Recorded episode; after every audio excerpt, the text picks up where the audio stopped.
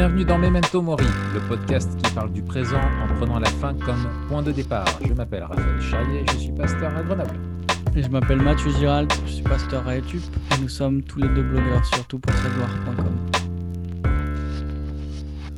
On accueille cette semaine euh, encore une fois euh, Franck. Salut Franck. Salut Raph, salut Matt.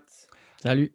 Euh, Franck euh, Ségon, donc, qui est euh, pasteur à l'Église internationale de Genève et euh, auteur euh, du livre L'évangélisation durable. Euh, on t'a déjà eu la, semaine dernière, Franck, où on a pu parler ensemble de, comment concilier la, question de la fin des temps avec notre témoignage et comment parler de ça à nos, contemporains. Et on a vu que voilà, il y a, une notion d'urgence, de- d'inéluctabilité, qu'on se retrouve tous un jour de- devant Dieu et que voilà, cette réalité-là, il faut savoir la, présenter autour, de nous. Et cette semaine, on va,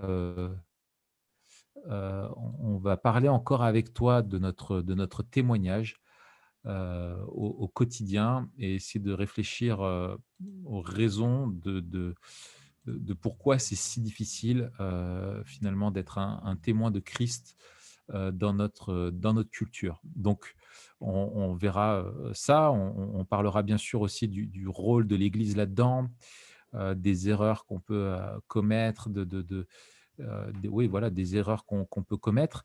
Mais ce que je propose, c'est que euh, euh, on commence en parlant des, des- des grandes difficultés euh, de notre témoignage de Jésus. Euh, Franck, toi qui as beaucoup réfléchi euh, là-dessus, on aurait commencé à te poser cette question-là. Euh, quelles sont les, grandes difficultés au témoignage euh, que, tu, euh, que tu identifies, toi? Qu'est-ce qui nous freine à, être des témoins euh, de Christ aujourd'hui? Et peut-être aussi, enfin, si en les énumérant, tu penses à, à- comment est-ce qu'on peut les surmonter, si tu veux aussi euh, aborder ça, et puis on, on- on va échanger tous les trois euh, là-dessus. Alors Franck, à toi la parole. Merci les amis. Alors, euh, des freins. Alors, des freins, il y en a énormément. Des freins pour, euh, pour ne pas annoncer l'évangile, hein, qui- nous freinent pour évangéliser. Euh, on pourrait prendre des, des freins sociologiques, on pourrait prendre des freins historiques, on pourrait prendre toutes sortes de freins. Moi, j'aimerais juste, c'est ce que Les je freins fais- hydrauliques? Voilà, des freins hydrauliques. J'aimerais. euh, Raph, tu l'as pas faite celle-là, ça me. Bravo. Je suis obligé de la faire. Bravo, bravo. Mais oui, oui, non, mais bien, c'est bien, bien. Je vois qu'il y a une relève, c'est bien. Moi, j'aimerais juste euh, me concentrer sur les freins qui sont observables et surtout sur ceux pour lesquels on peut agir.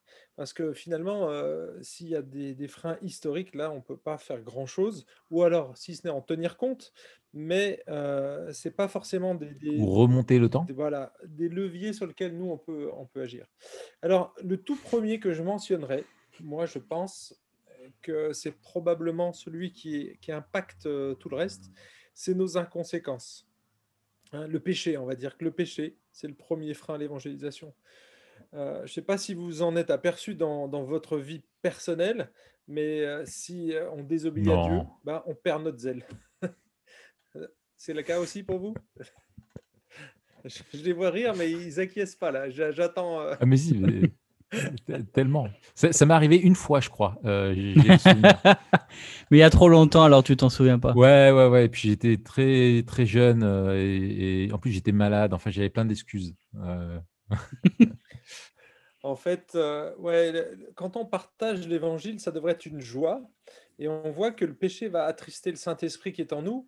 Et donc, du coup, on va perdre cette joie quelque part. Et puis, euh, je dirais que l'autre aspect qui vient immédiatement derrière, c'est c'est la culpabilité. On va se sentir coupable. Et euh, si on est cohérent avec nous-mêmes, on sait qu'on doit prêcher un message libérateur et que on, va dire à tous les gens, venez à Jésus, euh, on a un message libérateur, alors que nous-mêmes, on vit dans le péché et qu'on est encore dans l'esclavage. Et donc, euh, quelque part, on se sent coupable dans, cette dimension-là. Et du coup, euh, bah, du coup, ça perd sa puissance. L'évangile va perdre de, sa puissance justement parce que on prêche un message faux et les gens les gens sont pas dupes. Ils le voient quand on dit des choses et qu'on ne les fait pas, euh, ils le sentent à 3 km. Donc je pense que ça, il faut être bien conscient de ça et, euh, d'être conscient que bah, tant qu'on vivra dans le péché, notre témoignage euh, va balbutier. Ou alors ça va faire... je, pensais à... Là, j'ai prêché sur ce texte il n'y a pas longtemps dans Philippiens chapitre 1 il y a des, détracteurs qui prêchaient un bon évangile. Hein. C'était un évangile orthodoxe, entre guillemets, euh, avec l'apôtre Paul, mais avec des mauvaises intentions. Et euh, ils étaient dans la compète avec l'apôtre Paul. Et, donc, du coup, ça attristait profondément l'apôtre Paul. Et je pense que voilà, on peut tomber dans ce travers-là, c'est-à-dire on va prêcher avec des mauvaises motivations ou, enfin, en général, on, ne parle plus. Il hein, faut être honnête quand on pêche, on n'a pas envie de témoigner. Euh, Jésus dit que c'est de l'abondance du cœur que la bouche parle.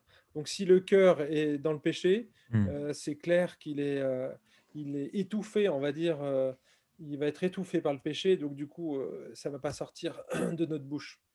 Hmm. Dans la mesure où, bien sûr, l'évangélisation, c'est essentiellement de la parole, mais pas que. Alors, comment, comment on peut lever le frein du péché? Bah, Moi, je dirais, déjà, c'est prendre conscience qu'on est pécheur. parce que souvent, on ne se rend pas compte que, que l'on pêche, parce qu'on pense qu'on est un petit peu au-dessus de, un peu au-dessus de la mêlée. Ben, moi, je me suis converti, j'ai demandé pardon à Jésus, etc. Ben, en fait, la Bible, elle dit clairement que si, si on ne reconnaît pas qu'on est pécheur, hein, c'est 1, Jean 8, eh bien, on fait Dieu menteur. Quoi. On, est pécheur, il faut, il faut le reconnaître.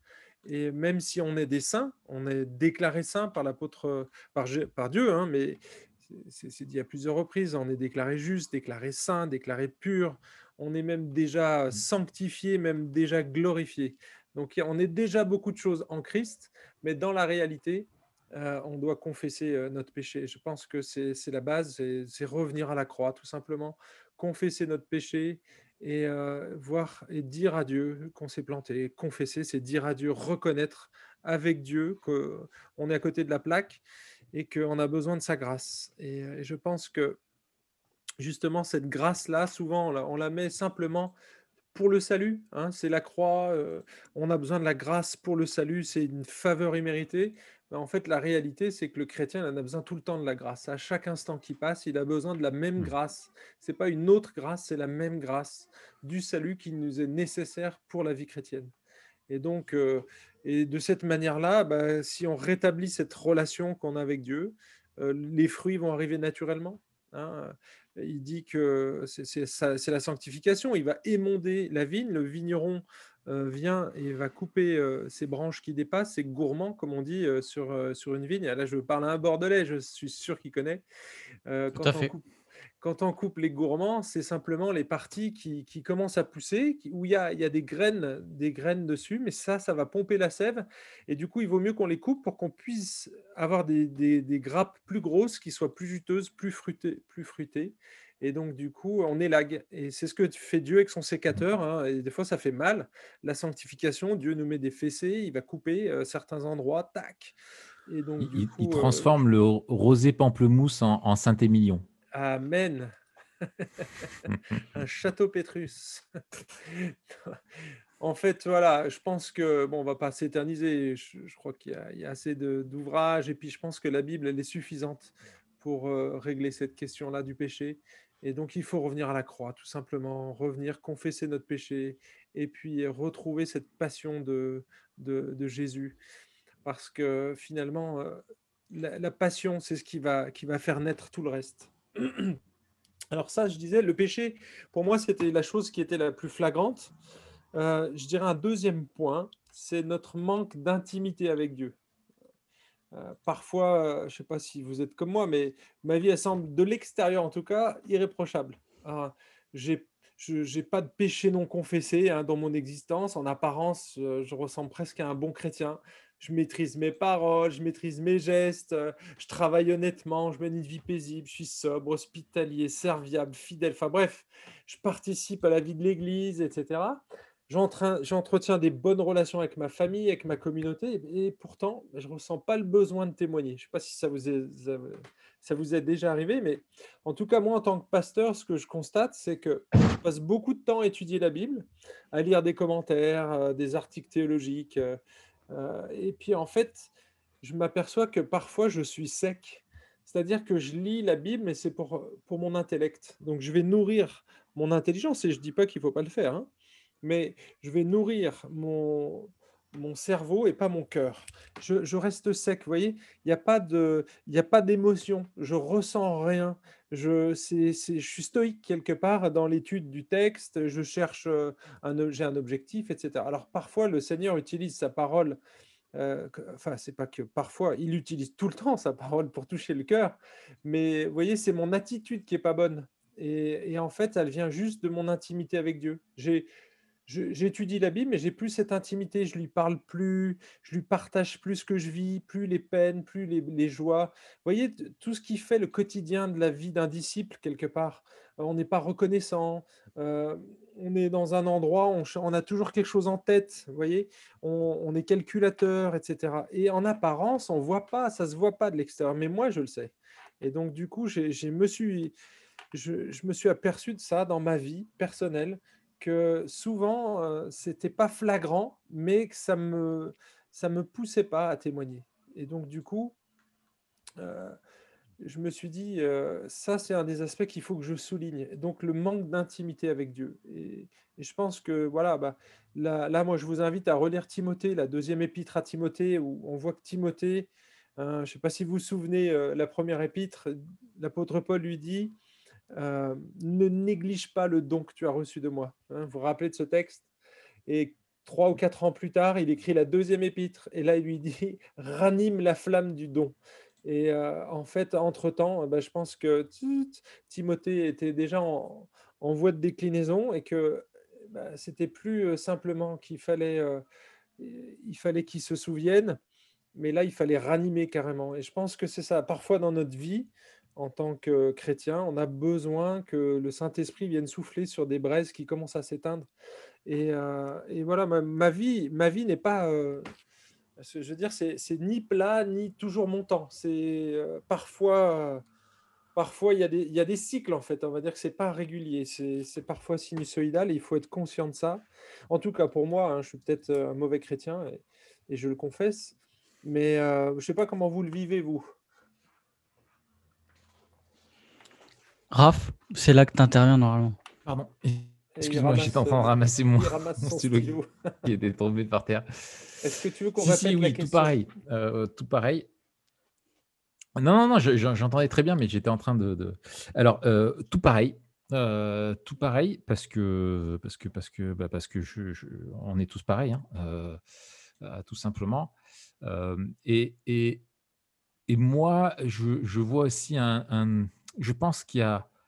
Alors, je partage complètement ce que tu dis, c'est que ça, découle euh, de, notre intimité avec Dieu et nos, inconséquences et, notre manque d'intimité avec Dieu. Euh, si euh, la, puissance du Saint-Esprit qualifiée pour être des témoins si tu as perdu cette, ce désir de témoignage, c'est qu'il y a quelque chose qui s'est refroidi dans ton cœur et, mmh. et, tu ne suis plus Christ dans, dans, dans, sa mission. Et, et, il, te manque un, ouais, il te manque ce zèle pour l'évangile. Tu peux pas dire que tu as une vie centrée sur l'évangile ou que tu aimes l'évangile ou qu'il faut vivre centré sur l'évangile si l'évangile, tu l'annonces jamais et tu cherches pas à le partager avec ceux qui ne le connaissent pas. Quoi. Donc ça, c'est mmh. évident. Et je me pose aussi, le, enfin, je, pense aussi qu'il y qu'on a, on oublie qu'on est des disciples de Christ. on sait qu'on est des chrétiens, mais on oublie qu'on est des disciples. Et il y a une inconséquence, je pense aussi, du coup, dans notre façon de vivre en tant que disciples de Christ, qui fait qu'on n'obéit pas au, mandat, au mandat missionnaire euh, qui inclut bien évidemment le, témoignage de, la foi euh, aussi euh, à, toutes les nations et, autour de nous. Et, en fait, on, et, parce que notre société aujourd'hui est une société post-chrétienne, parce que on est dans la société où la religion ne sait de moins en moins, et la société ne sait de moins en moins quelle est la place de la religion, où tu es la France de Charlie Hebdo, tu vois, et où toi, tu ne sais pas, quand tu vas parler de Christ, ce qui va arriver et que tu t'attends à avoir des moqueries ou de l'indifférence. du coup, il y, a un truc, c'est qu'on sait très bien qu'il y aura un prix à payer euh, qu'on risque de se moquer de nous ou nous rejeter ou euh, voilà. Et euh, on a peur parce qu'on est, je pense, pas assez proche de Dieu et conscient de, sa présence, et aussi parce qu'on n'est pas assez prêt à payer le prix.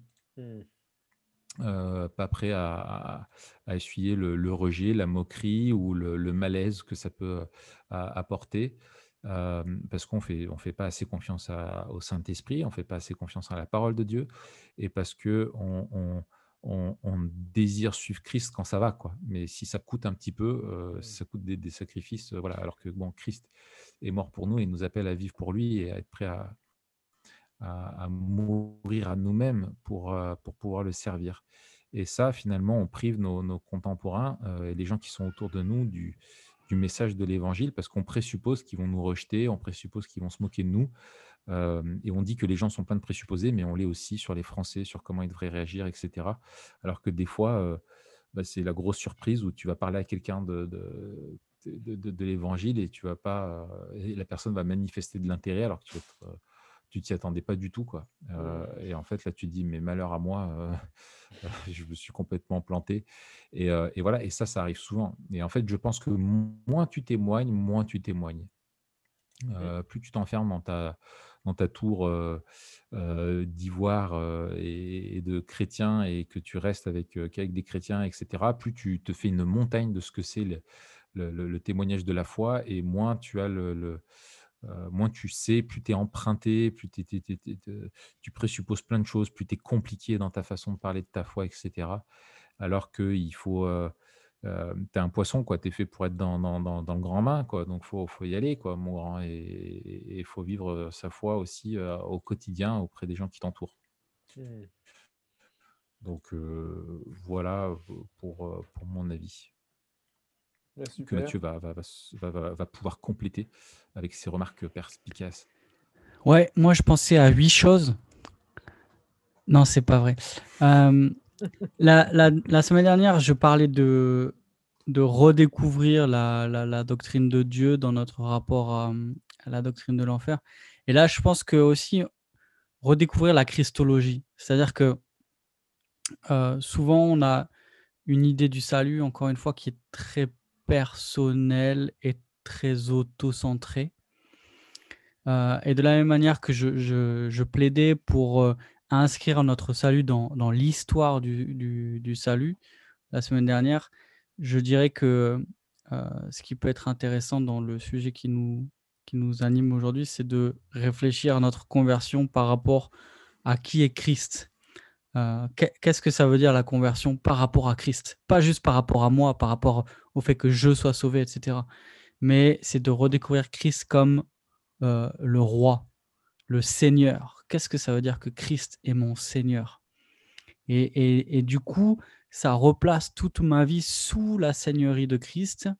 Euh, et, en tournant les, yeux vers, vers Christ comme Seigneur, on se rend compte que ça aligne beaucoup de choses en fait et que des priorités qu'on avait qui étaient mauvaises, des comportements qu'on avait qui étaient mauvais ou défaillants se retrouvent corrigés presque naturellement, je dirais, même si c'est pas, ça veut pas dire que c'est automatique. mais une fois qu'on considère Christ comme Seigneur, dire mais en fait, je vis pour le roi. Moi, sur mon, sur mon téléphone, quand, quand on allume l'écran, euh, il y, a, marqué pro reggae pour le roi. Euh, reggae R-E-G-E, e, parce que je vois Raph qui va me parler de Bob Marley dans deux secondes. Euh, c'est du latin. Et parce que tu vois, ça, c'était une notion qui était super importante aux yeux de, des, théologiens néo-calvinistes hollandais, et je suis à fond là-dedans en ce moment, c'est ce que j'étudie. Et notamment Abraham Kuyper, qui a été célèbre pour cette phrase dit il n'y a pas un centimètre carrés de la création dont Christ ne dise pas c'est à moi. Christ ne puisse dire c'est à moi. C'est ça. il a écrit une grande œuvre, Kuiper, qui s'appelle Pro Reggae, justement pour le roi, dans lequel il, il montre la seigneurie de Christ dans tous les domaines de, de la vie. Et je pense que partir de ça pour réfléchir à sa vie chrétienne, déjà, ça aligne beaucoup de choses. et, et, du mmh. coup, on se dit, mais je pense qu'il y avait une, une, une notion pour les juifs du premier siècle qui découvraient Jésus comme le Messie qu'on ne comprend pas. Tellement c'était le, sujet des promesses, d'une espérance, d'une histoire nationale, de, de, de l'histoire d'un peuple.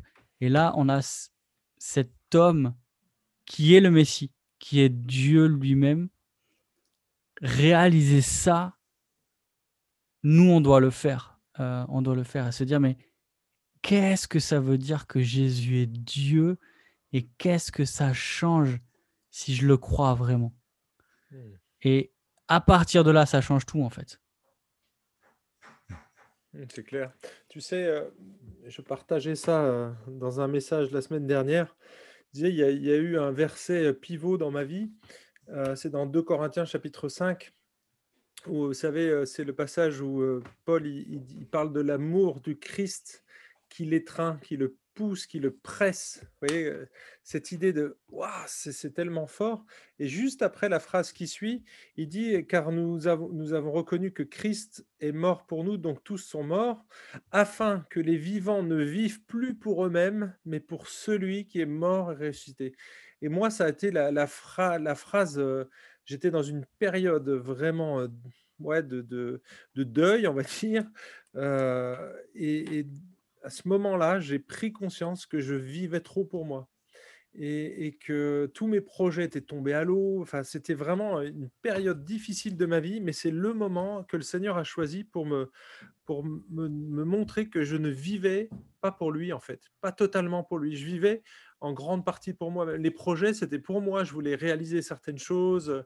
Et vous savez, comme on peut construire sa vie comme une sorte de château de cartes, mais Christ n'était pas mmh. au centre. Et, c'était mon royaume que j'étais en train de mettre en place. Et le Seigneur, il a mis un coup de pied là-dedans. Et du coup, j'ai pris conscience avec ce verset-là. Pour qui tu vis en fait? Est-ce que tu vis pour toi-même? Ou pour celui qui est mort et ressuscité pour toi? Et c'est là où c'est une prise de conscience de l'amour de Dieu, en fait. C'est comme tu disais, euh, Matt, si on n'a pas, on n'a pas conscience, et on peut l'oublier, hein, on, peut, on peut prendre cette, euh, cette, ce verset pendant un temps, puis après on l'oublie, puis on va passer à autre chose, mais c'est retrouver constamment ce désir de, de servir le Seigneur et pourquoi pourquoi je le fais. Et en fait, ce qui, ce qui est notre motivation, le moteur principal, c'est l'amour de Dieu, quelque part. On réalise qu'il nous a mmh. sauvés de l'enfer, on réalise qu'il nous projette et il nous donne une vie éternelle dans la gloire. Mais mes amis, si on en prenait conscience chaque matin, ça changerait tout. je ne sais pas si vous connaissez le livre de Jerry Burgess, Vivre sous la grâce, ou non, c'est l'évangile pour la semaine, je crois. Et dedans, il dit, en fait, on devrait se prêcher l'évangile chaque matin. Et c'est ce que je fais hein. depuis des années. Je me lève le matin et je me prêche l'évangile en me disant que je mérite pas le salut, que le Seigneur s'est offert pour moi aujourd'hui, ce matin. Et en fait, ça me motive davantage pour ma journée. Je me dis, mais oui, je mérite rien. Et finalement, si le Seigneur il me donne cette journée, c'est pour que je la mette à son service. Et, et je pense que ça a changé euh, vraiment radicalement même ma façon d'évangéliser et de concevoir l'évangélisation. C'est que je me mets plus en mode évangélisation. Je me dis pas, tiens, ce matin, je vais évangéliser. Non, non, non. Tu vis pour Jésus. Donc, si tu as l'occasion, s'il y a une personne que tu vas croiser, euh, peut-être c'est pas forcément avec des paroles, hein, je vais simplement mettre ma main sur son épaule, peut-être pas avec le Covid, mais euh, en tout cas, c'est des fois juste une marque d'affection, c'est un encouragement, mais je vais tout faire pour être un témoin de Christ. Tout, parce que je vis dès le matin, mmh. dès, dès mon petit-déj, je, je, me suis prêché l'évangile, et donc je suis sous la grâce quelque part. Je me dis, waouh, Seigneur, c'est tellement merveilleux ce que tu m'offres encore ce matin. Et finalement, c'est c'est de rester émerveillé par Dieu. Je pense que ça, euh, euh, le livre de Paul Tripp, je ne sais pas si vous connaissez ce, livre, Un appel dangereux, c'est un des chapitres qui m'a vraiment le plus touché parce que on s'habitue, nous en plus qui étudions la Bible, on s'habitue finalement au texte et au vocabulaire euh, théologique. Et du coup, on réalise plus avec nos émotions, avec notre cœur, on réalise plus finalement euh, réellement ce que Christ a fait. Parce qu'on on le connaît par cœur le message, on le répète, on le prêche, mais il faut que ça, ça tilte. Et, moi, franchement, je pense que c'est une clé, c'est de, toujours rester émerveillé. Donc, se prêcher euh, l'évangile à soi-même déjà, et écouter d'autres messages, écouter Memento Mori, écouter des, podcasts, écouter des messages, euh, lire des livres, s'instruire, pour toujours garder cet éveil-là finalement. Je, pense qu'il y, a aussi, enfin, il y a un truc que je voudrais dire. vas-y, vas-y. C'est, c'est, ouais, si tu permets, c'est mon podcast, voilà. c'est, aussi que, en fait, on croit que ça dépend de nous. on a peur de ne pas être à la hauteur, on a peur que les autres nous, fassent des objections, nous posent des questions euh, auxquelles on ne sache pas bien répondre et de ne pas être crédible, etc., etc., euh, dans notre témoignage au quotidien. Euh, parce qu'en fait, on, on, on, met trop de nous et pas assez de confiance au Saint-Esprit. Et, et, et, pas assez de, de, conscience de la providence de Dieu dans tout ça.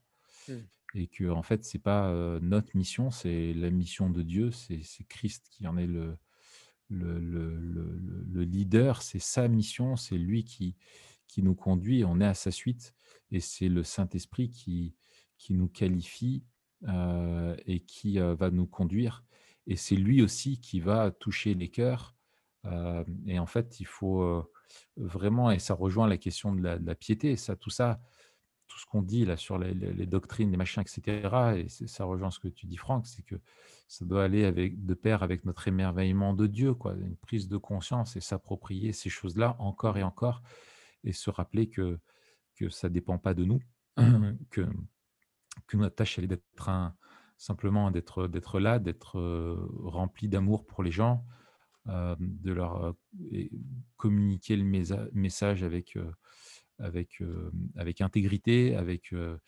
avec, ouais, avec intégrité, perspicacité autant que, autant que possible, mais que in fine, c'est pas notre éloquence, c'est pas notre connaissance, c'est pas toutes ces choses-là qui, qui, va, qui vont faire le boulot, c'est le Saint-Esprit. Et je pense que c'est mmh. quelque chose qui, au final, est libérateur et nous repose. parce qu'on se dit, oui, ça ne dépend pas de mon intelligence, ça ne dépend pas de mes, mes qualités, ça dépend du Saint-Esprit. Moi, je dois juste être là où Christ m'a placé et, être un témoin. Et mmh. comme les apôtres l'étaient, oui, ils avaient été enseignés par Christ, mais on voit dans la formation de Christ qu'il leur a appris à être, à être loyaux, à être intègres, à être conséquents, justement, comme tu disais, Franck, à être proche de lui et puis à, à faire confiance au Saint-Esprit. Ils avaient une vraie connaissance des Écritures, on le voit mais il vivait ça vraiment dans la dépendance de, la puissance du Saint-Esprit. Et, ça, moi, c'est quelque chose, je pense, quand tu dis il faut se prêcher l'évangile, c'est la même chose, se prêcher la, la, présence du, Saint-Esprit et son ministère dans notre vie et, son rôle, alors que nous, on va être en train de parler ou qu'on va partager la Bible ou qu'on va voilà, parler de notre foi aux gens qui sont autour de nous, qui même vont pouvoir observer notre vie et, Dieu va pouvoir aussi les interpeller au travers de ça, et, etc. Donc, donc voilà ce que je voulais dire. Mmh. Mais tu avais encore un autre point, je crois, Franck. Ouais, j'en ai quelques-uns sous la pédale. mais on va pas tous les aborder, mais tu, as tout à l'heure tu parlais de la honte hein, quelque part qu'on avait, et c'est vrai, même nous en tant que pasteur, on veut pas se griller avec nos voisins, alors du coup, hop, on hésite à parler de l'évangile et quelque part, ouais, il y a une forme de honte, mais, mais pas toujours. Moi, j'ai observé que quand j'étais étudiant, ça c'est une, une, histoire que je raconte dans le livre, mais je vais, je vais vous la raconter parce qu'elle est parlante en fait. quand j'étais étudiant, j'allais donc j'étais jeune chrétien, ça devait faire à peu près 6-8 mois que j'étais converti et j'allais au GBU et tous les soirs on se retrouvait dans une chambre universitaire avec d'autres chrétiens Et on invitait d'autres à prendre une tisane après le repas du soir, etc. Et on parlait à bâton rompu jusqu'à 11h, minuit, euh, mais sans, sans problème. On parlait du Seigneur et on était euh, vraiment tout feu, tout flamme. Le samedi, le pasteur euh, de l'église où j'allais organisait une, une virée dans la rue, en général, alors une fois tous les 15 jours, une fois par mois, ça dépendait. Euh, et donc, on faisait un sondage. Et, là, euh, l'après-midi, donc ça, c'était le matin, on faisait un sondage. Et puis, euh, en général, il faisait des, petites conférences où on invitait quelqu'un pour prêcher l'évangile le samedi soir. Et puis, et puis, donc, le samedi après-midi, souvent, il y avait de la guitare et on chantait des cantiques dans la rue. Et là, je me souviens, je me souviens très bien avoir prié le Seigneur en lui disant: «Seigneur, mais pourvu que je rencontre pas un collègue ou un étudiant de la fac», parce que j'avais honte, quoi. J'avais honte. On jouait, bon, plus ou moins bien de la guitare. Enfin, moi, j'en jouais pas du tout, mais je sens je chantais aussi bien que Assurance Tourix et donc du coup, voilà, la qualité était vraiment pas là et j'avais mais j'avais honte, quoi. Je pour au point de prier, de, me cacher. Et du coup, je me suis, j'ai réfléchi, je me suis dit, mais finalement, tu avais honte de qui là? Est-ce que tu avais honte de Jésus? Parce que la semaine, j'avais pas honte de Jésus. Je priais, euh, je pouvais euh, parler de Jésus sans problème. Mais là, j'avais, je me sentais pas bien. Et en fait, je me suis aperçu que c'était une honte des méthodes. C'était la honte de la méthode. Là, j'étais pas du tout en phase avec ça. L'outil, hein, quelque part, la forme.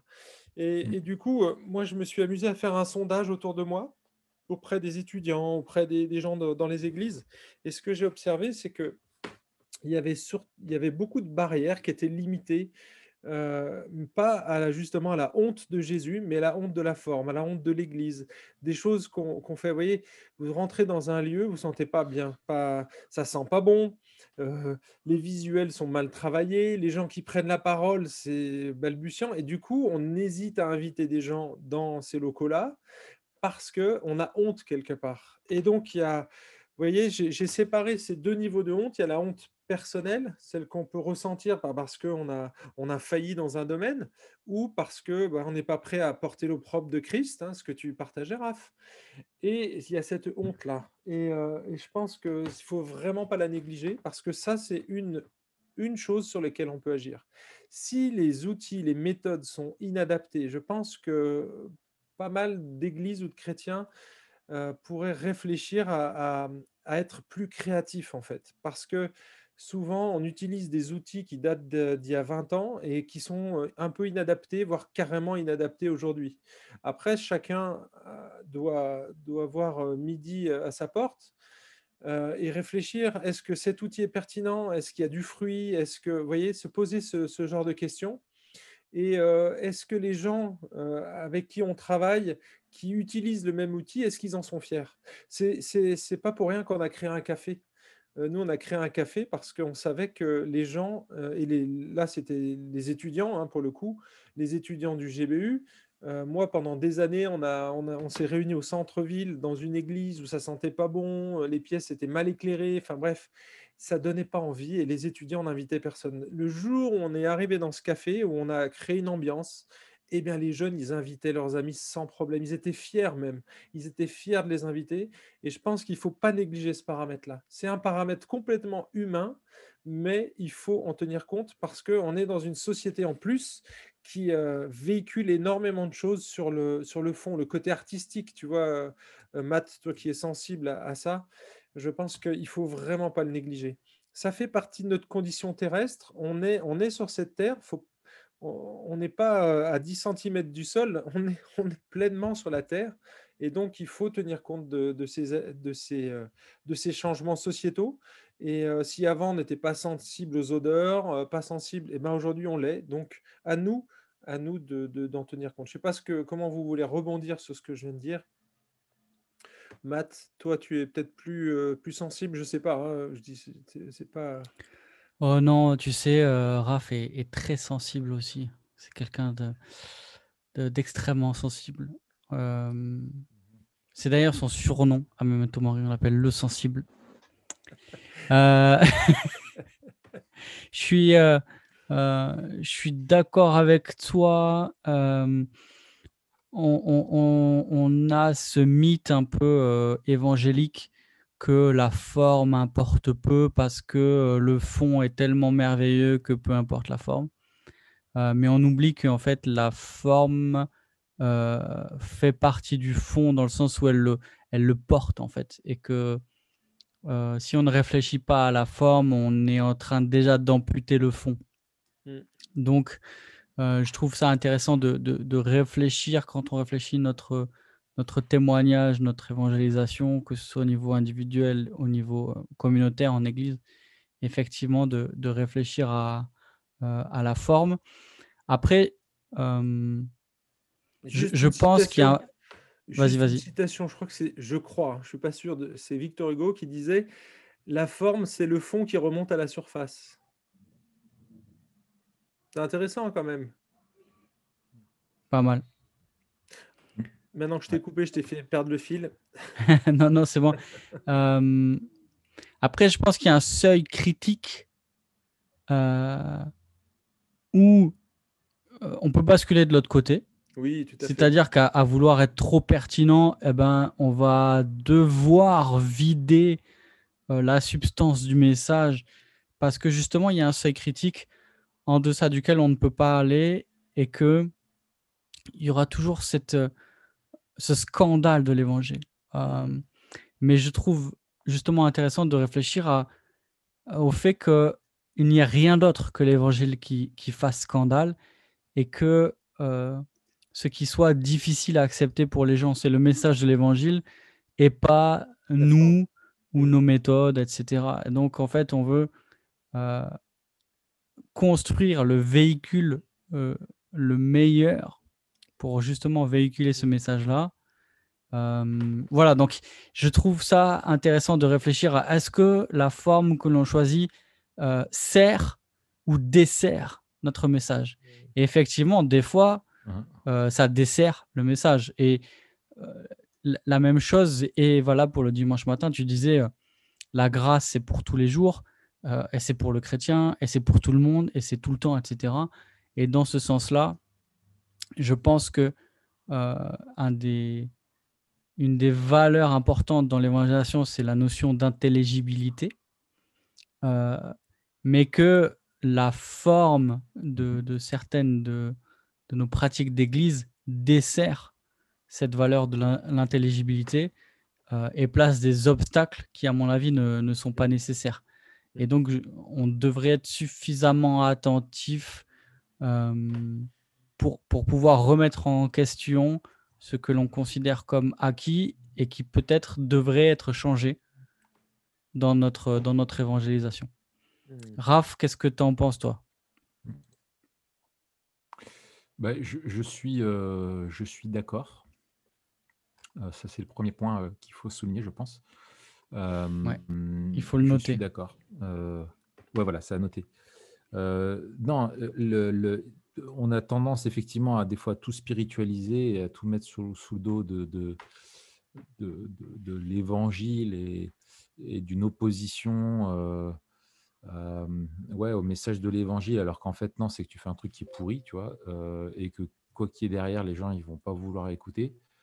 donc ça, je suis, je suis, je suis complètement d'accord qu'il faut faire des efforts à, la, à, se dire, ça rejoint, on avait fait notre truc là sur la communication de l'évangile, Matt, finalement, de ce qu'on disait, c'est que le, message est, est, toujours incarné et en phase avec le monde dans lequel il, est et il sait comment le rejoindre. Et c'est pas tout de connaître le message de l'évangile et de le dire, mais il faut réfléchir à savoir quel est le meilleur moyen de le, de le communiquer euh, sans, le, sans le compromettre et que effectivement j'aime beaucoup cette formule que le, seul scandale soit celui de l'évangile et qu'on n'en rajoute pas d'autres.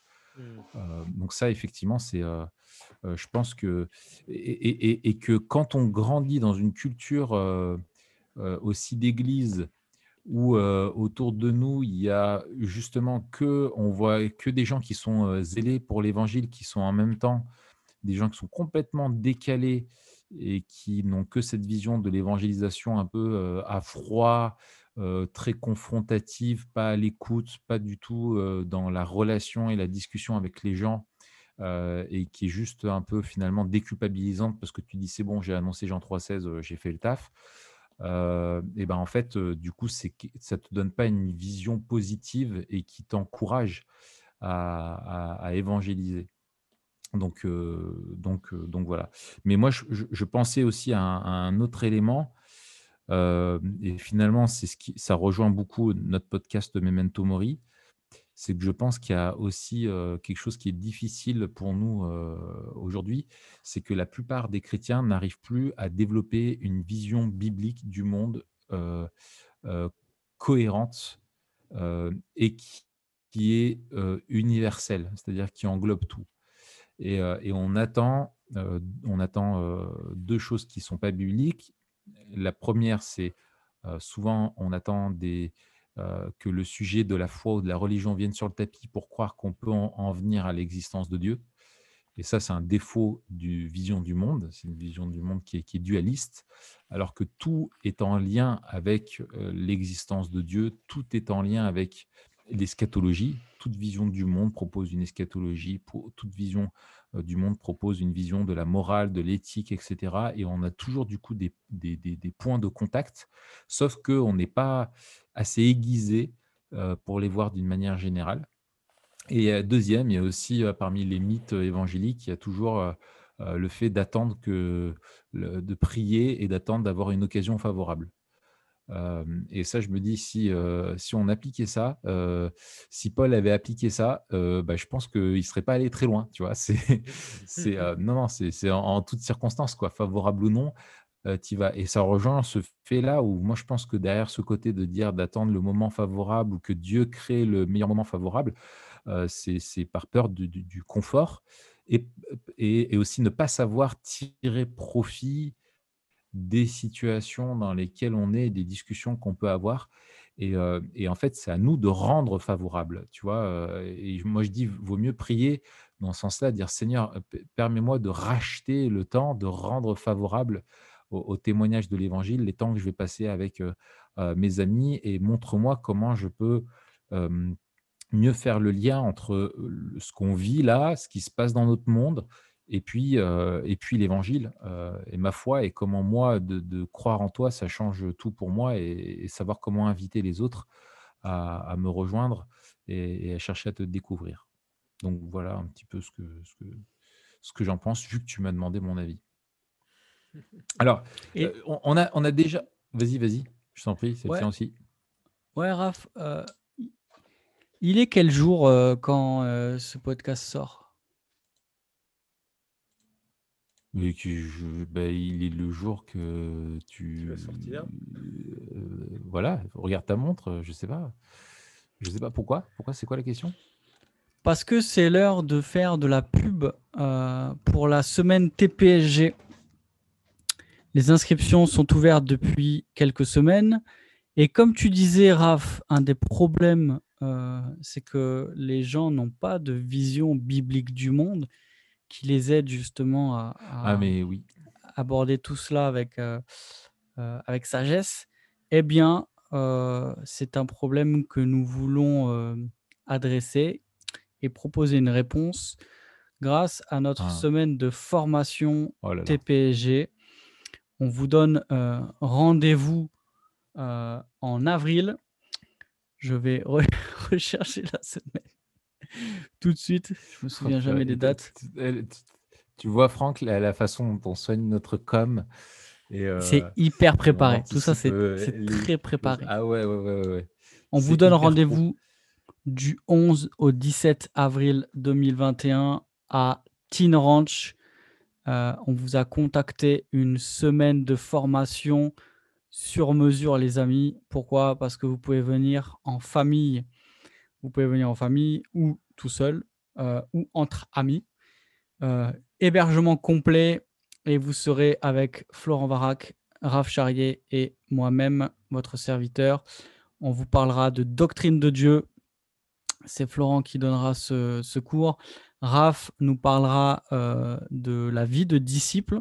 Et moi, je vous parlerai justement de vision biblique du monde donc, si vous voulez passer une semaine exceptionnelle à faire euh, du cheval et à manger des ribs, je dis ça parce que c'est les images qu'on voit sur, euh, sur le lien qu'on va vous mettre en description.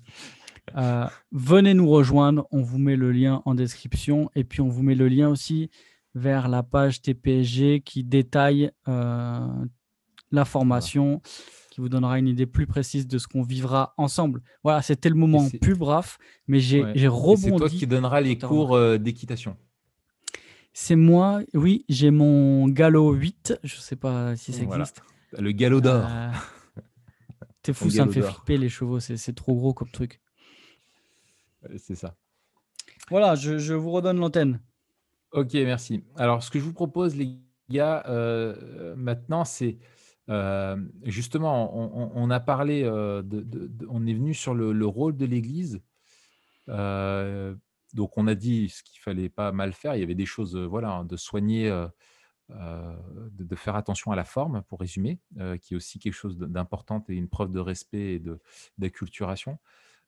Franck, euh, est-ce que tu vois d'autres choses importantes euh, de la part de l'Église euh, pour nous aider justement à, témoigner plus facilement de crise dans notre culture Alors bon, moi j'ai développé plusieurs chapitres sur justement cette thématique.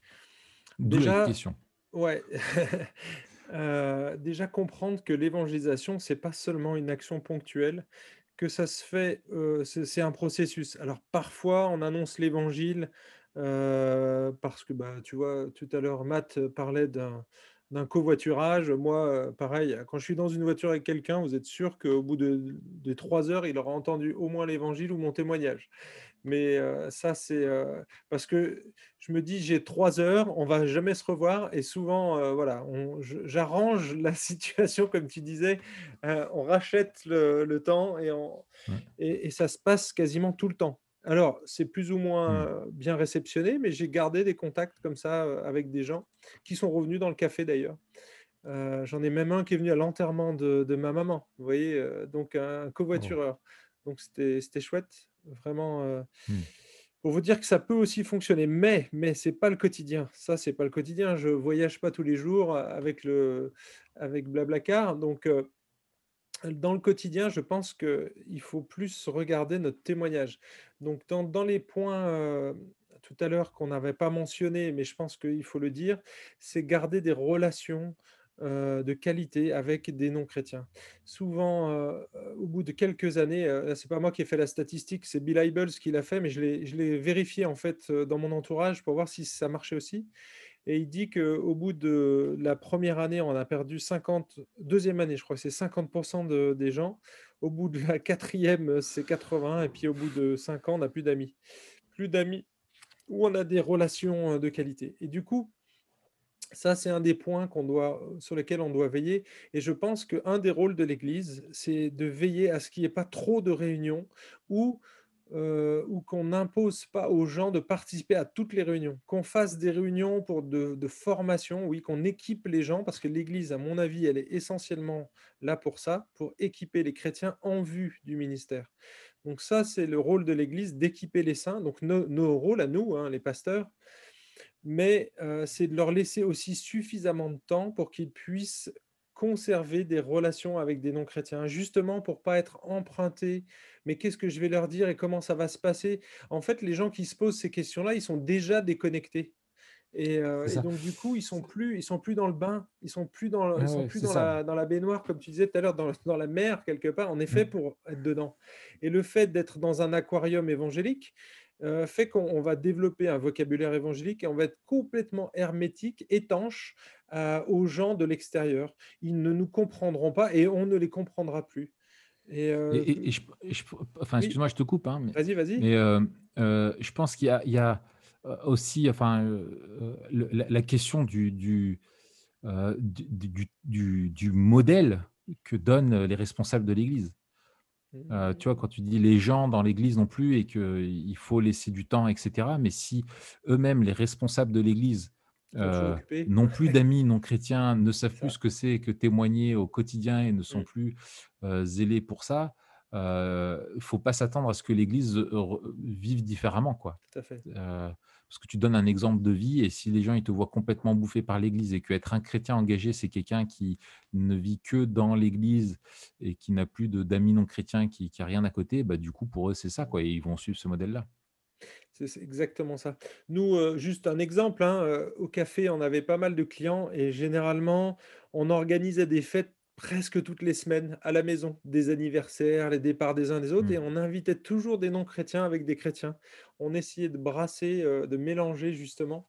Et, euh, et- et c'est comme ça que certains sont venus à la foi, parce qu'ils nous voient vivre la vie normale. Mmh. Et heu, tu vois, on n'est pas perché, le pasteur, c'est pas le gars qui est perché dans son bureau et qui a qui a aucun contact avec le monde. Non, j'étais complètement au milieu d'eux et je vivais en tant que disciple, en fait. Là, j'étais pas en tant que pasteur, je vivais en tant que disciple, Mmh. dans ce café et donc du coup, du coup, le le témoignage, voilà, il était il était très naturel quelque part. Mais moi, je pense qu'on est coupable aussi en tant que pasteur de mettre trop de réunions et trop d'emphase sur les réunions. Souvent, j'ai constaté que si on vient pas à telle réunion, il y a un poids de culpabilité qui pèse et du coup, heu, même si pour nous c'est important, il faut laisser du temps. Alors je sais que c'est pas forcément parce qu'on va laisser ce temps qui va être utilisé pour des non-croyants, mais il faut mettre des challenges et là, c'est à vous, heu, de l'enseigner, je pense, enfin nous, heu, de l'enseigner, heu, de dire: «Bah voilà, heu, Laissez-vous une journée euh, dans la semaine où vous invitez vos voisins, vos collègues de travail, euh, des gens, des gens que vous côtoyez, des gens que- pour qui vous priez, invitez-les, mangez avec eux, passez du temps pour garder justement ce bain et, euh, puis être des témoins. Parce que sinon euh, la vie passe tellement vite, tellement vite que on peut tourner autour des réunions et euh, finalement dans, un- dans notre aquarium hein, en boucle. hein, dans- moi, je, je- j'ai vu des vies d'église, le programme est tellement chargé, je me dis, mais qu'est-ce qu'ils font à côté de l'église, les chrétiens? Et en fait, euh, il n'y a plus, y a plus de temps. Mmh. Donc, euh, Bah, rien. ouais, ouais. voilà, il faut être conscient de ça. Je pense que c'est pas facile, hein, parce que les, les grandes métropoles comme bah, peut-être Matt, t'es moins touché par ça, mais vous, c'est la distance. Les gens, ils sont souvent loin de leur lieu de travail. Nous, euh, il y a des bouchons, il y a voilà, et c'est pareil. Nous, notre église, les gens sont complètement éclatés, donc il faut faire attention. Et le Zoom aide beaucoup. Ça fait gagner énormément de temps dans les déplacements. Hein, on se déplace plus. Alors, je sais que c'est pas pareil, que je préfère le présentiel, clairement mais je regarde le bon côté des choses. En ce moment, je vois qu'il y a beaucoup plus de participation aux formations qu'on fait sur le Zoom.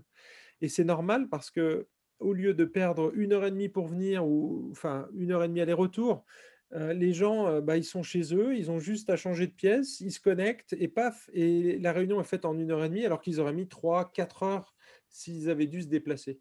Donc il faut aussi euh, surfer sur, le, sur la vague de la modernité et utiliser, je pense, les, les moyens technologiques justement pour profiter de ça. Et vous utilisez bien des webinaires sur TPSG pour ça. Ce qu'on fait là, Memento Mori, c'est la même chose. C'est des modules de, de formation, d'instruction, Mmh. d'édification. Et, euh, et ça va être utilisé. Le gars, il va être en train de faire du vélo euh, dans sa voiture pour aller au travail, etc. Et donc, je pense que Mmh. ça, c'est vraiment pas à négliger. Mais nous, il faut qu'on laisse du temps. Il faut euh, vraiment libérer les agendas de nos frères et sœurs dans l'Église. Mais il faut être intentionnel parce que je sais très bien que les loisirs vont prendre le dessus. Si, si on n'est pas intentionnel, les loisirs vont prendre le dessus, les, pa- les passions, les, les hobbies, ça va prendre le dessus sur l'évangélisation parce qu'on est, on est, on est charnel, tout simplement. On est, on est des humains et qu'on va toujours vers la facilité. Et l'évangélisation, c'est pas ce qu'il y a de plus facile. Ouais. Alors, ça, c'est un des Excellent. points que je voulais absolument pas rater. Et puis, euh, le deuxième, c'est qu'on peut développer une culture d'évangélisation durable dans l'Église. On peut le faciliter, ça. Euh, créer une, culture d'évangélisation. Alors, moi, j'ai appelé ça l'évangélisation durable et j'ai dit que l'évangélisation était un processus où il y avait euh, le labour, la semence et la récolte. hein. Alors, il y en a qui appellent ça pré-évangélisation, d'autres discipulat quand c'est après. Moi, je pense que ça fait vraiment partie de l'évangélisation. Si on pense que c'est simplement les gens qui prêchent l'évangile qui évangélisent, je pense qu'on se trompe parce qu'on oublie une étape indispensable, c'est tout le travail préparatoire. Et on l'a vu dans notre euh, culture post-christianisée, il y a tout un travail de fond à refaire parce que les gens n'ont plus le vocabulaire, n'ont plus la compréhension du méta-récit, n'ont plus la notion de Dieu, de la sainteté de Dieu, de l'amour de Dieu. Et donc, il faut, il faut revisiter ces choses-là. Et donc, d'une certaine manière, il va falloir faire ce labour. On est, on est obligé de passer par là à moins qu'on touche une sous-culture qui, elle, soit déjà christianisée. Je pense aux Guadeloupéens, je pense à certains Africains, donc dans les régions comme Paris, euh, dans les grandes métropoles, on va trouver des églises ethniques avec des gens qui prêchent l'évangile directement, et ça a du sens, d'accord? Mais parce que ces gens ont déjà cet arrière-plan, ils sont déjà christianisés quelque part, et donc du coup, ça n'a pas du tout le même impact. Par contre, nous qui touchons peut-être la France plus profonde, une France sécularisée, avec un taux d'athéisme qui a dépassé les plafonds euh, jusque-là atteints, euh, et donc, euh, ce qui ne veut pas dire que les gens sont en rejet total. Hein. Il y a 50% des Français qui se reconnaissent encore chrétiens, ce qui n'est pas négligeable, 56% je crois. Donc du coup, mmh. ça veut dire que quand même, il y a il y a une base sur laquelle on, peut s'appuyer. Cela dit, ils ne vont nulle part, ces gens-là. Hein. il y a très très peu de pratiquants. Si on, enlève, euh, euh, si on élague dans, dans, les, dans les sondages euh, tous ceux qui pratiquent leur foi seulement le, une fois par an, et puis après seulement une fois par mois, et qu'on va juste à ceux qui le font une fois par semaine, ça représente 7% des catholiques. Donc 7% mmh. des 40%, ce qui fait pas grand-chose au final. Et du coup, à nous de donner envie de revenir à l'église pour ceux qui, et sinon envie de découvrir Jésus.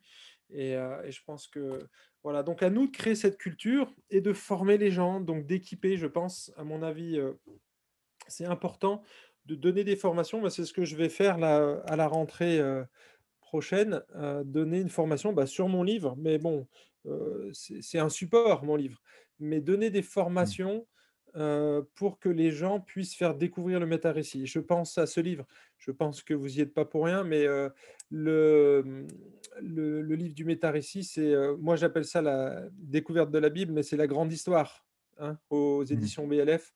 Excellent livre. Il est... Moi, ça fait plus de 15 ans que j'utilise cet outil. Il existe aujourd'hui en version graphiquement beaucoup plus acceptable. Moi, je l'imprimais à la mmh. maison, je donnais les feuilles, mais maintenant, c'est vraiment top. quoi. C'est super bien fait. On peut scanner un QR code et hop, on a, la, on a des conseils. de, je crois qu'il y a mmh. Florent Varac, il y, a, plusieurs personnes. Il y a John Glass d'ailleurs qui, qui, fait aussi un. on donne des, des, astuces pour animer ces, ces, ces journées-là. Enfin, ces journées, c'est une heure, hein, une rencontre. Il y a 13 rencontres en tout. Moi, j'ai utilisé cet outil. Il y a plusieurs personnes qui sont venues à la fois comme ça, en prenant le temps. Alors parfois c'est six rencontres parce qu'on peut concentrer en fait, on fait deux études en une. Après c'est vraiment à la carte, mais apprendre à, former et à donner des outils qui sont bien adaptés à notre culture. Celui-là en fait partie, mais il n'y a pas que celui-là. Les sept signes, je pense que c'est Raph qui a écrit celui-là. Donc ça, ça fait partie. Quand on a moins de temps, ben voilà, on prend celui-là. Moi c'est quand j'ai que sept rencontres, quand je vois que la personne, ça va être compliqué de faire 12 rencontres, tac, je propose un autre outil. Ou alors les quatre rencontres avec, avec Jean. Mmh. c'est une, autre, une, autre, une autre approche. Mais voilà, développer des outils, former les gens pour décomplexer aussi, parce que moi, je ne sais pas faire, ou, vous voyez, donc c'est donner des outils, que l'Église soit mmh. un, lieu où on va donner des formations pour justement, et, donc inculquer cette idée que l'évangélisation, c'est le tous les jours. C'est pas simplement, j'ai organisé une fête de Noël, donc j'évangélise là une fois par an quelque part si avec le Covid, on ne peut pas faire autre chose. Mais non, l'évangélisation, elle est au quotidien. Et c'est ma vie, en fait. C'est une vie à partager, l'évangélisation. Hein, c'est Jésus. Et, moi, je, dans mon livre, je, le, je lis la sanctification avec l'évangélisation. Parce que Jésus dit, c'est de l'abondance du cœur que la bouche parle. Un mmh. cœur bien nourri du Christ, un cœur amoureux de Jésus, un cœur passionné par Jésus et par l'Évangile, eh bien, c'est un cœur qui va parler naturellement. C'est de l'abondance du cœur que la bouche parle. Si le cœur est bien nourri, la bouche va parler toute seule. Et on, voit ça dans l'Écriture. C'est mmh. évident. Hein. Il y a la foi qui est nourrie aussi, euh, qui nourrit nos, paroles. C'est l'apôtre Paul hein, dans, euh, c'est dans 2 Corinthiens 4, 4 et quelques. Et il dit euh, Nous croyons, c'est pourquoi nous parlons, en citant Ésaïe. Nous croyons, Mmh. c'est pourquoi nous parlons. Donc, même notre foi, elle vient nourrir, elle vient nourrir l'évangélisation. Enfin, bref, il y a, il y a plein d'éléments comme ça. Donc, voilà en gros le rôle euh, que moi je, je donnerais à l'Église. Elle a une responsabilité de formation et d'encouragement à, à persévérer.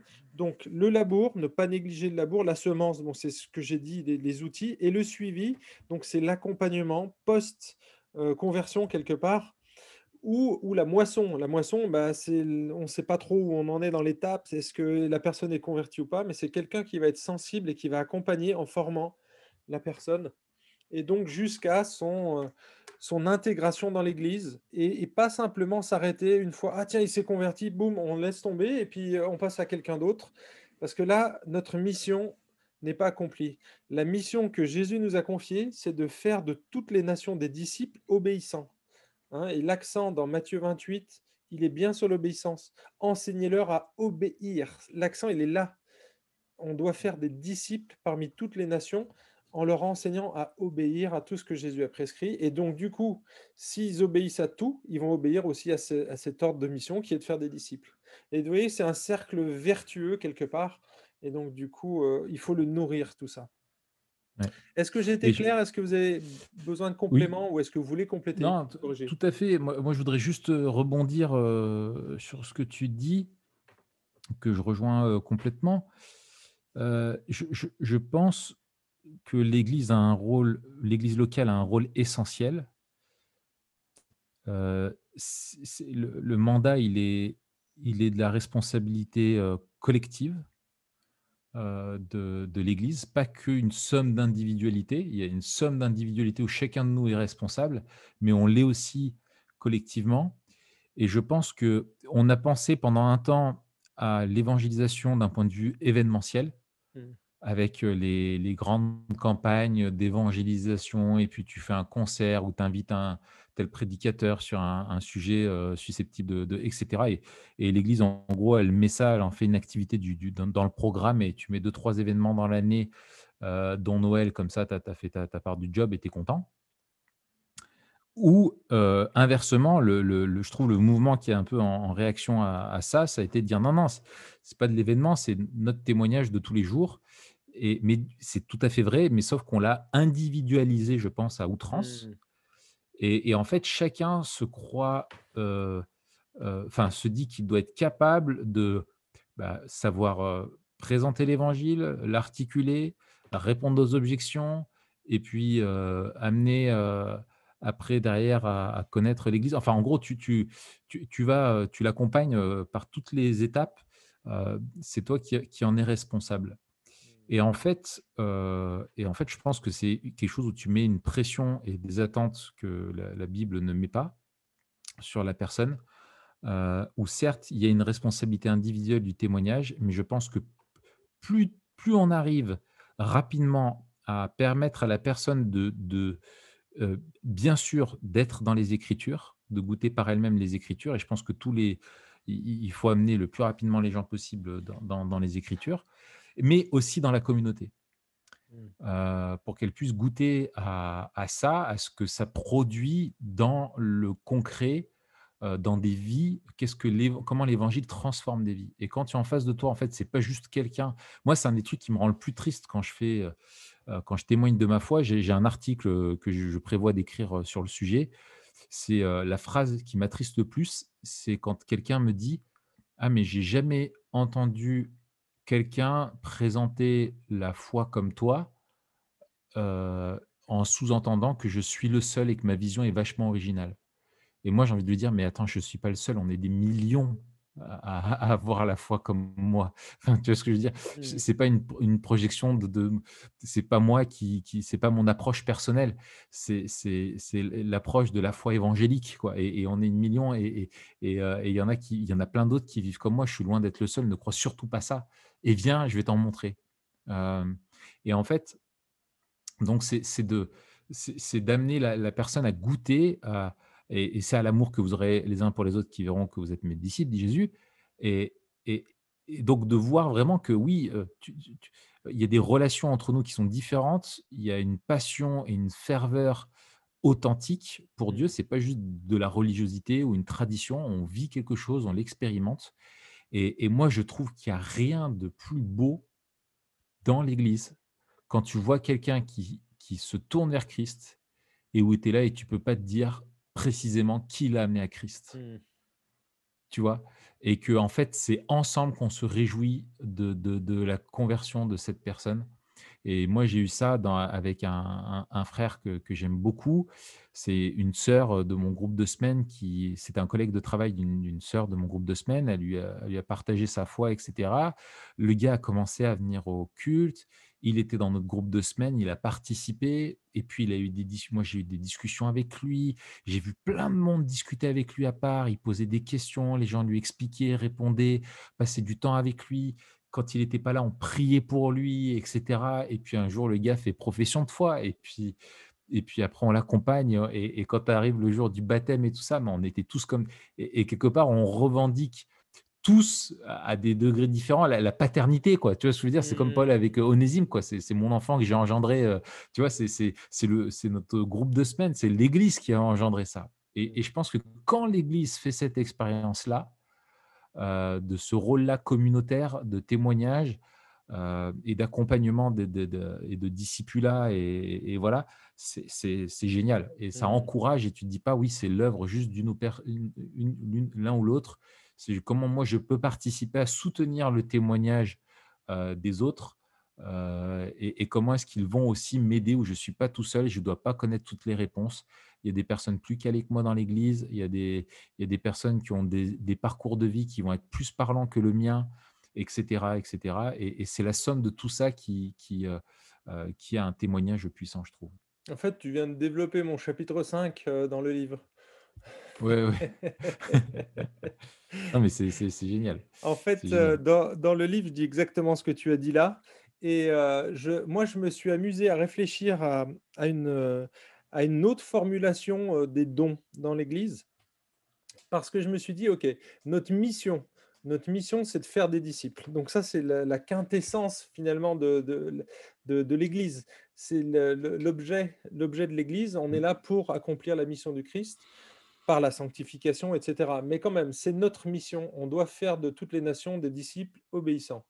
Et donc, du coup, euh, si je résume les, les quatre ministères, labourer, semer, récolter, arroser, sont donc les ministères que je décris dans le livre, je me suis dit, Mm. finalement, ces quatre ministères, ils couvrent tous les ministères dans l'Église.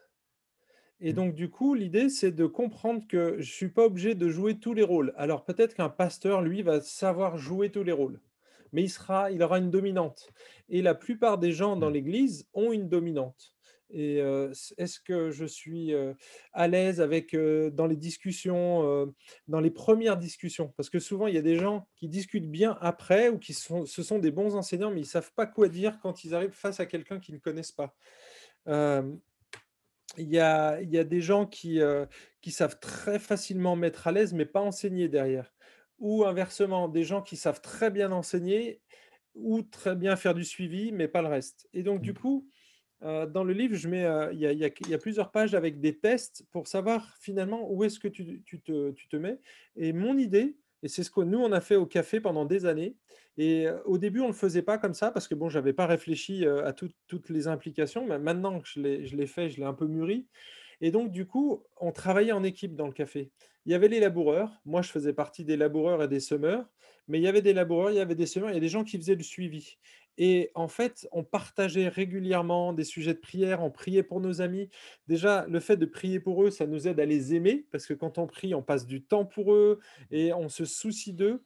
Et du coup, euh, quand on était dans une réunion, il y en a un qui disait Ah, bah tiens, la semaine dernière, j'ai discuté de ça avec lui. Ah, c'est génial. Bah, moi, j'avais été là. Bah, ok, ça me fait penser que tac.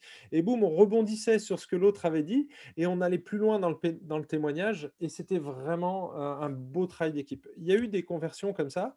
Et comme tu l'as dit, on n'est pas capable de dire qui c'est qui est intervenu le plus. Alors, il y a toujours un qui va intervenir plus ou moins dans, dans la Mm. vie de la personne, mais c'est un vrai témoignage collectif et c'est chouette parce que tout le monde s'en réjouit.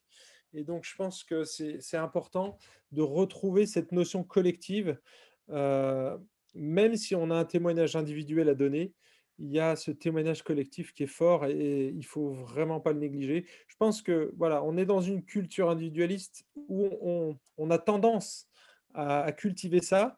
Eh bien, allons à l'encontre de cette culture-là et développons justement une culture d'évangélisation collective.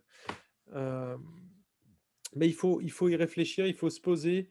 Et moi, je sais que dans les groupes de maison, ça fonctionne bien. On peut même monter un groupe de maison autour de ces trois ministères.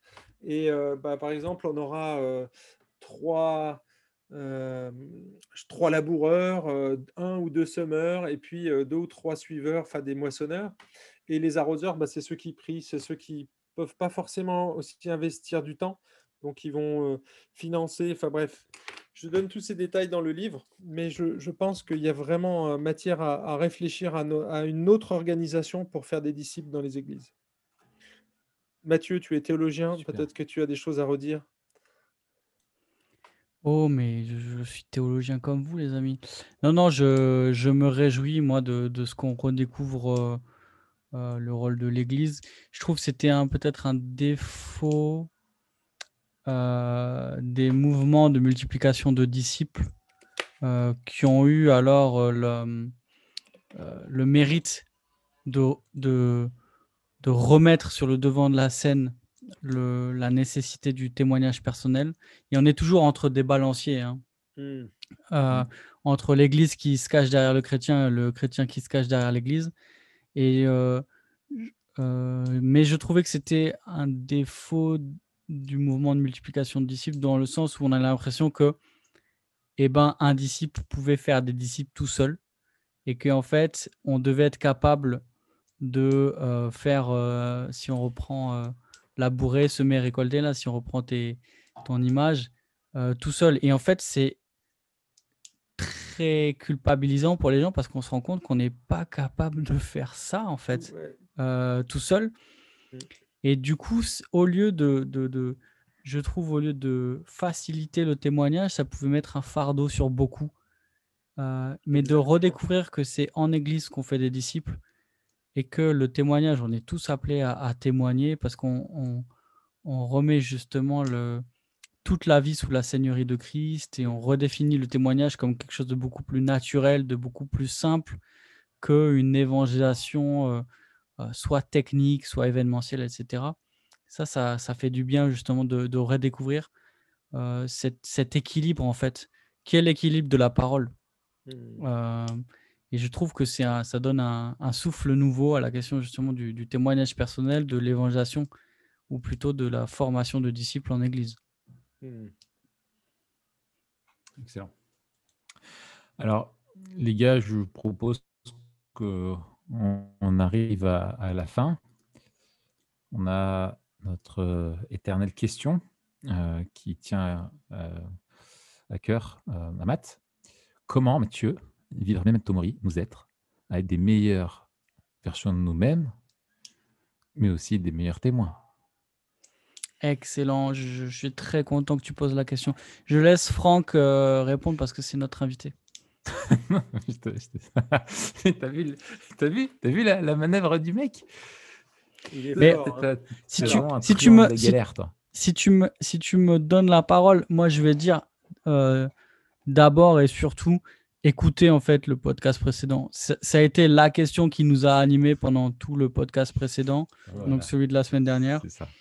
On a justement euh, réfléchi ensemble avec Franck sur comment notre eschatologie doit nourrir et transformer notre témoignage. Euh, donc voilà, on ne va pas redire en fait tout ce qu'on a déjà dit. Euh, c'est un petit podcast que vous pouvez écouter en faisant la vaisselle ou le repassage. comme dit Franck dans son livre, euh, T'avais vu, Raph, que Franck il nous citait dans son livre? Oui. Dans les notes de bas de page. C'est un, un, honneur. Et d'ailleurs, on n'invite que des gens qui nous citent dans leurs livres. Euh, non, si c'était le cas, on n'aurait pas beaucoup d'invités. Ouais, c'est ça. en fait, on a le seul. mais, euh, mais, mais, ouais, ouais. mais moi, moi, alors, moi, euh, je pense à un truc qu'on n'a pas dit la dernière fois et qui me vient là en, Ah. en t'écoutant euh, nous dire euh, pas grand-chose en fait. Euh, mais c'est que, et je, veux revenir sur cette dimension communautaire, c'est que l'Église n'est pas complète. Il faut aller chercher ceux qui sont destinés à croire. Ça, renvoie aussi à notre théologie de, l'élection, mais si on réfléchit à l'évangélisation d'un point de vue communautaire et qui est, je pense, hyper pertinent à notre, à notre époque en plus, euh, l'Église n'est pas complète et on ne doit pas se satisfaire de, de, ça. Et, euh, et, limite, moi, ce qui m'a fait... euh, nous, on avait des locaux trop petits et l'Église trop pleine à craquer. Et du coup, tu as l'impression que tu es arrivé jusqu'au bout. Quoi. Tu dis, ouais, voilà, on est tous là et, c'est génial et, qu'il est bon pour euh, des frères et sœurs de demeurer ensemble et, et on se tape dans le dos, euh, on passe des bons moments ensemble et, c'est génial et on goûte euh, aux réalités du ciel avant le. Mais non, en fait, non. Il y a encore énormément de, de travail à faire. La tâche de l'Église n'est pas terminée. Et, Christ ajoute à l'Église ceux qui sont sauvés.